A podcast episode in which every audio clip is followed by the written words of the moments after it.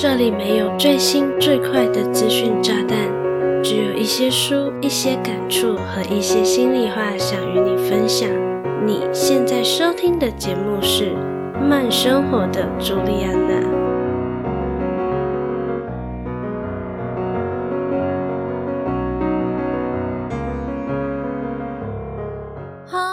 大家好，我是朱莉安娜，感谢你收听《慢生活的朱莉安娜》第六十集。看标题就知道，今天的节目又是和容貌焦虑有关。这已经是我在节目中第三次讨论容貌焦虑的议题喽。感觉每半年就做一次这样的主题，会不会让人误会我有严重的容貌焦虑呢？其实并不是。每次都是由于我看了韩国的影视作品，感触良多，觉得必须要做节目来与你分享啊！如果你还没有听过我在之前谈论容貌焦虑议题的集数，你可以找时间去收听《慢生活的朱莉安娜》的第二集《女神降临》以及第二十九集《看脸时代》。不过，女神降临的集数已经是一年前了，当时的我也才刚开始做 podcast，现在回过头去听的话，应该蛮青涩的，和现在的集数听起来会有很大的不同吧？就希望你多多包涵啦。很有趣的是，我做的容貌焦虑主题都刚好是从韩国条漫改编成的影视作品。难免会让人认为韩国果然就是个外貌至上的国家吧？不然为何同样的议题会一直反复出现呢？虽然都以容貌焦虑为包装，但假如你有实际看过这些作品，你会发现容貌焦虑真的只是一个包装，里面包裹的内容都还蛮不一样的。像女神降临就是个妥妥的青春校园恋爱喜剧，看脸时代则像是具有奇幻元素又八加九满满的终极一班。因为我有去看看脸时代的漫画，发现后期和容貌焦虑的挂钩越来越远了，就比较没有兴趣再看下去了。这一次主要分享的假面女郎呢，我在写稿前也觉得要先去看一看漫画。实验证明，我比较偏好 Netflix 上的假面女郎，原著的画风和故事叙事的节奏比较没有符合我的胃口。而影视版的呢，我认为算是改得蛮好的，拿掉了一些漫画里相对狗血的内容，剧情也比较紧凑。适合和我一样想快速看完一部剧的人观赏啊！如果你对《假面女郎》的心得感想有兴趣，想看这集节目的文字稿作为复习，非常欢迎你到下方的资讯栏点击文字稿连接哦。在节目开始前，这里有个温馨提醒：本集节目绝对会有剧透。假如你很介意被暴雷，就请自行斟酌是否继续收听喽。另外，我还想拜托你一件事情，就是希望你能帮我到慢生活的朱莉安娜的节目首页按下订阅按钮，让我的声音有机会随时陪伴你。准备好了吗？那我们就开始今天的精彩内容吧。首先，先用两句话快速介绍《假面女郎》的剧情。女主金茂美是个对自身外貌感到自卑的平凡上班族，然而下班后的她则戴上面具，化身成在直播间载歌载舞的网络人气直播主，过着上班下班大不同的双面人生。某天感到沮丧的金茂美和办公室中毫不起眼的同事租雾男一同卷入了意想不到的连环事件，自此金茂美的人生也走向了难以逆转的深渊。假面女郎的每一集都用当集的主要角色的姓名为标题，像第一集的标题是金茂美，第二集的标题是租雾男，以此类推。同时会在当集特别注重该角色的背景介绍以及描绘他的心理动态。老实说，《假面女郎》的第一集并没有很吸引我，大部分都是在交代女主金茂美过着怎么样的人生。然而，从第二集开始，如果你看得够仔细，你就会发现剧组在第一集就已经埋下了很多伏笔，而且第二集中后段的转折真的太血腥、太暴力、太突如其来，简直快把我吓死。我大概是从第三集才开始觉得《假面女郎》这部韩剧有点意思哦，因为祖武男的妈妈金庆子在第三集隆重登场，而扮演者连慧兰真的演得太好了，是会让人眼睛为之一亮的那种好哦。虽然它本身就是个老戏骨了啦，不过也就是从第三集开始，剧情就越来越紧凑。可谓完全没有多余镜头或是台词，也难怪可以在短短的时间内就好评如潮。《假面女郎》的韩剧改编和漫画相较，给人的感觉是非常不一样的。原著漫画的故事前期比较黑色幽默，再加上没有那么精致的画风，荒诞中又充斥着满满的讽刺以及恶意，同时还有一些偶尔胡来的小短片。随后剧情直接伸展开，杀的读者措手不及。你会疑惑作者是不是刻了什么？但韩剧版本呢，则像是从中截取了漫画精华，并重新融合成你我身处社会中真实会发生的事情。由于改编后的剧情更贴近生活，而显得气氛更加灰暗和凝重。整体的氛围是会引发观众的好奇，以及观影体验上是会有点压力的。当然，《假面女郎》的韩剧还是有美中不足的地方，像是我一直无法理解为何金茂美的妈妈那么不喜欢自己的女儿，甚至还要讥讽金茂美长得那么丑，就不要再笑想当歌手了。这也导致一直以来都没有感受到母爱的金茂美，在成年后选择和妈妈断绝联络。可是呢，当金茂美被同事祖武男强暴怀孕后，生下了金美貌，妈妈还是心软的帮入狱的金茂美抚养女儿，在关键时刻也会为了救自己的外孙女铤而走险。就这个人物的逻辑上，我是比较没有看懂啦。金茂美的妈妈在剧中已经是全员二人里面比较没有那么邪恶的。若要做了什么坏事，也就是从前对女儿金茂美过于冷漠和严格吧？难道妈妈是为了弥补自己从前没有好好对待金茂美而葬送了女儿一生，所以现在用女儿的女儿金美貌来弥补过错吗？说到妈妈，就不得不提另一个一次又一次推动剧情高潮的妈妈喽，也就是祖武男的妈妈金庆子。金庆子在适婚年龄和一个长相普通、薪水普通的男人结婚生子，没想到就算是条件处于中间值的男人，也还是会出轨，导致他们的婚姻只维持了三年就结束了。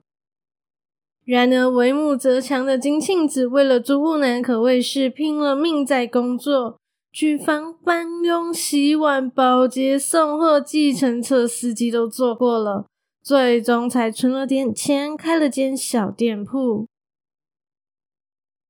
在这里要特别讲一下，就剧情看来，我认为金庆子在祖武男小时候或多或少都有察觉到自己的儿子好像被同学欺负了。譬如刚买给祖武男的东西总是会消失不见，祖武男很常受伤，甚至头发会莫名其妙沾到口香糖等等。只不过忙碌奔波于生活的金庆子并没有对此深入了解，而个性内向的租屋男也没有主动和妈妈聊起，就这样日子总还是过去了。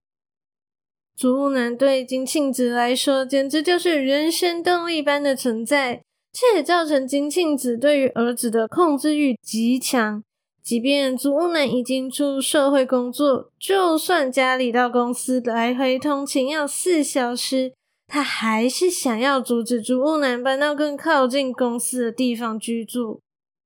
怎样想都觉得很可怕吧？而且金庆子还总是会用自己独自把儿子拉拔长大是多么辛苦来当做和儿子沟通的谈资。简单来说，就是情绪勒索嘛。会让我觉得他是真心爱儿子呢，还是他不想看着自己投入这么多成本的儿子变成不符合期待的样子？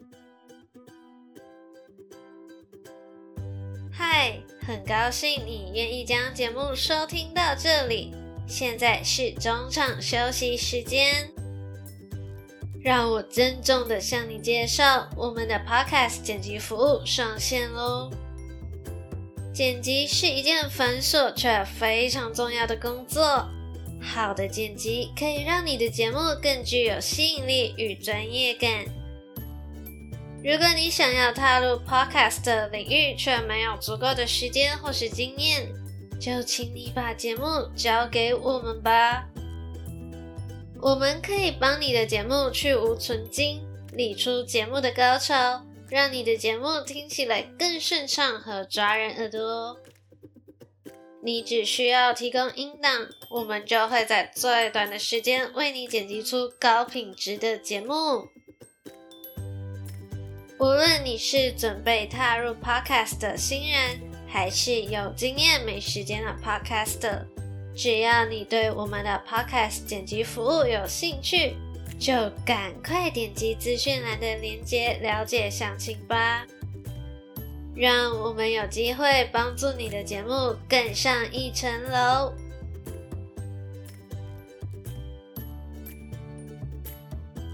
广告结束，让我们回到节目里喽。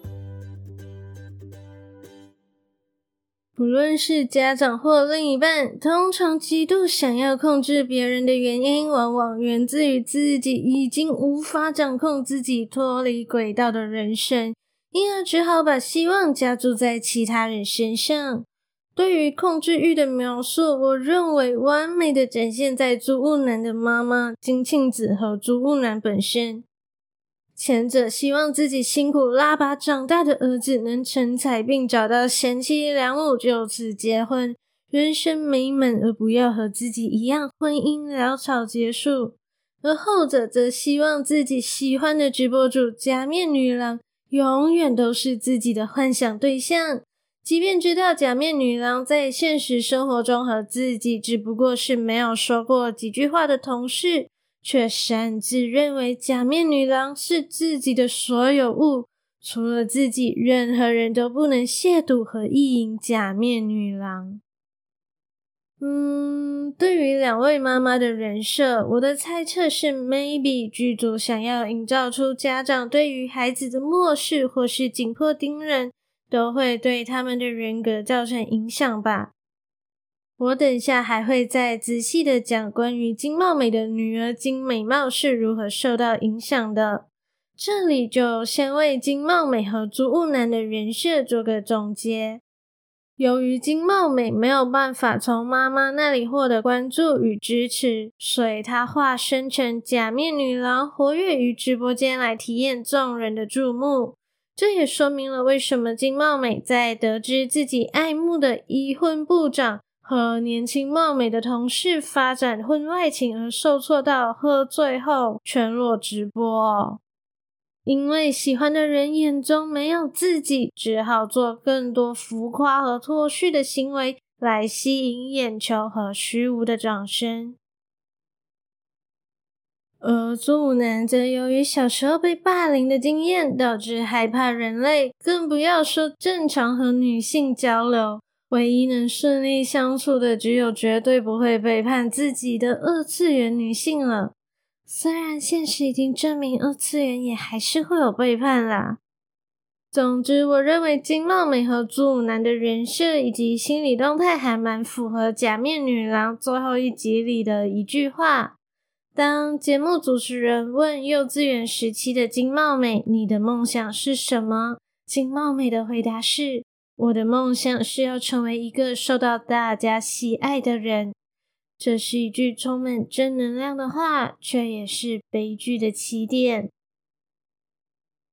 假面女郎》这部韩剧之所以精彩，租屋男的妈妈金庆子可说是功不可没。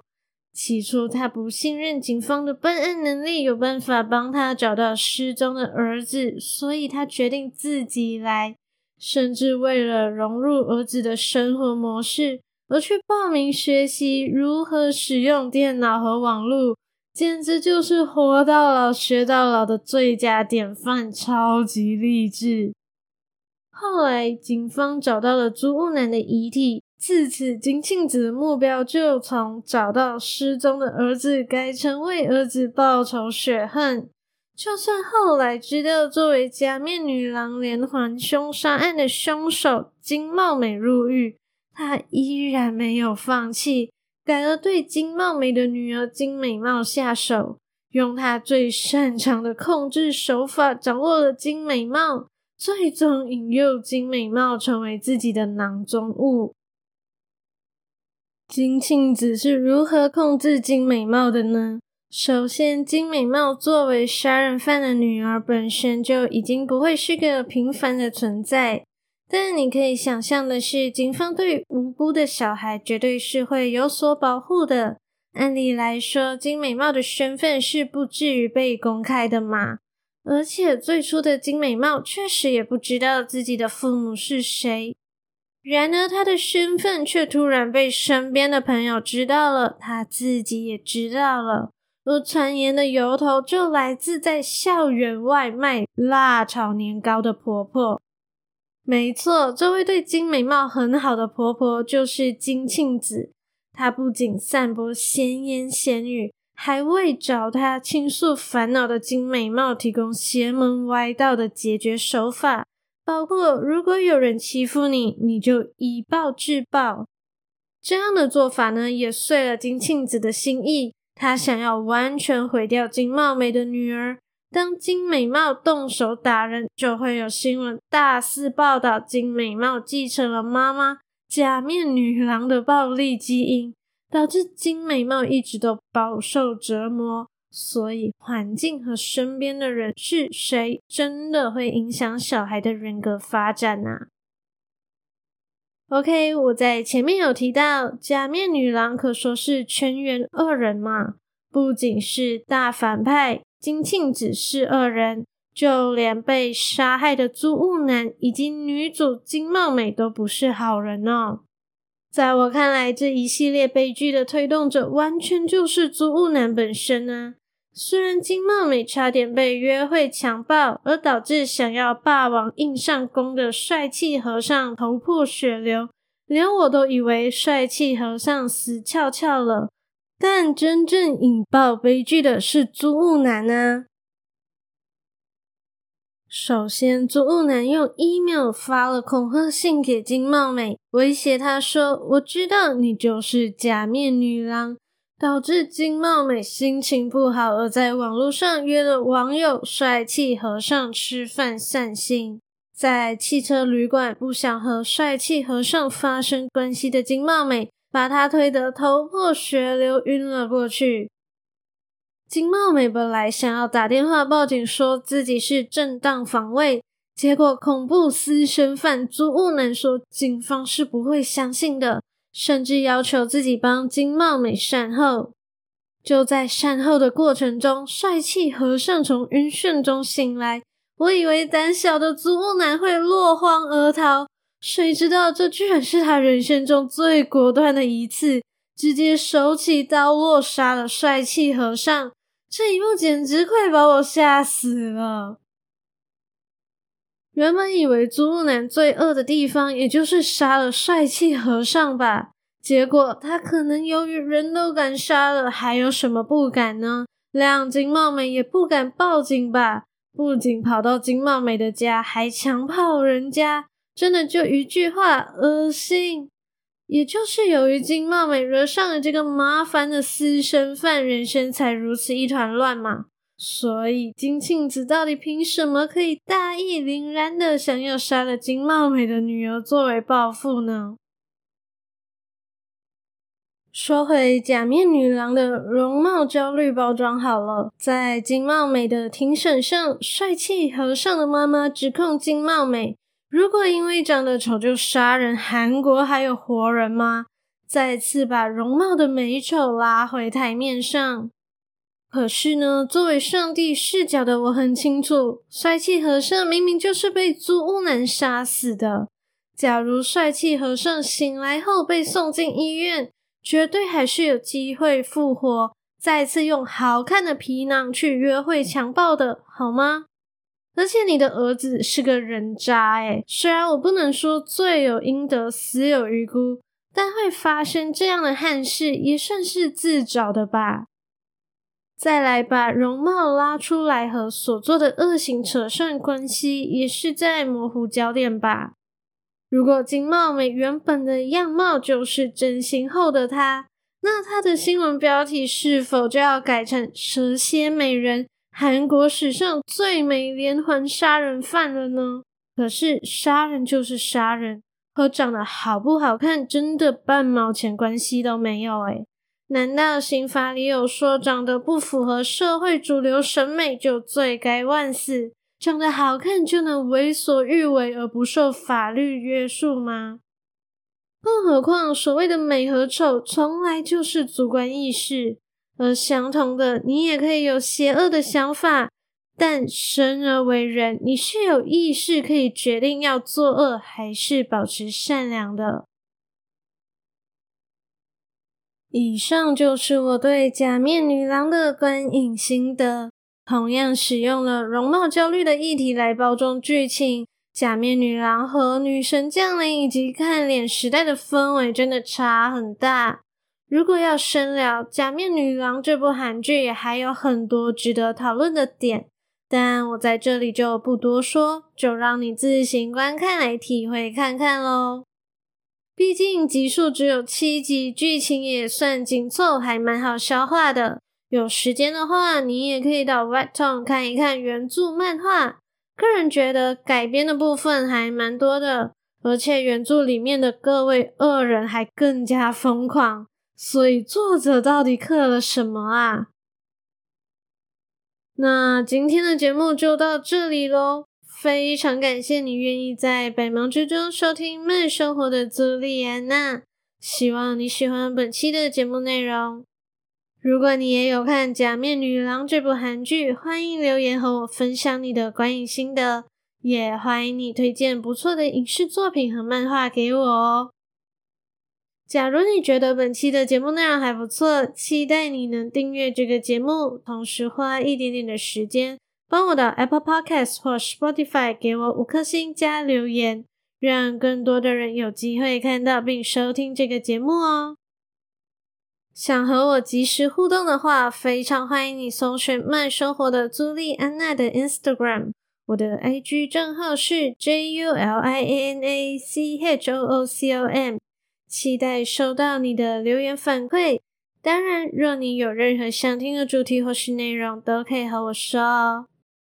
另外，我还有更私密的电子报，可以作为秘密基地与你交流。传送门就在资讯栏里，赶快点击加入吧！心有余力想用行动支持我的话，欢迎点击资讯栏 By Me a Coffee 的赞助连接，只需要一块钱的美金，你就能成为我的 Sugar Daddy and Mommy，赞助我购买更多的喉糖，让我能够用声音分享更优质的内容给你。我是朱迪安娜，期待与你的再次相遇。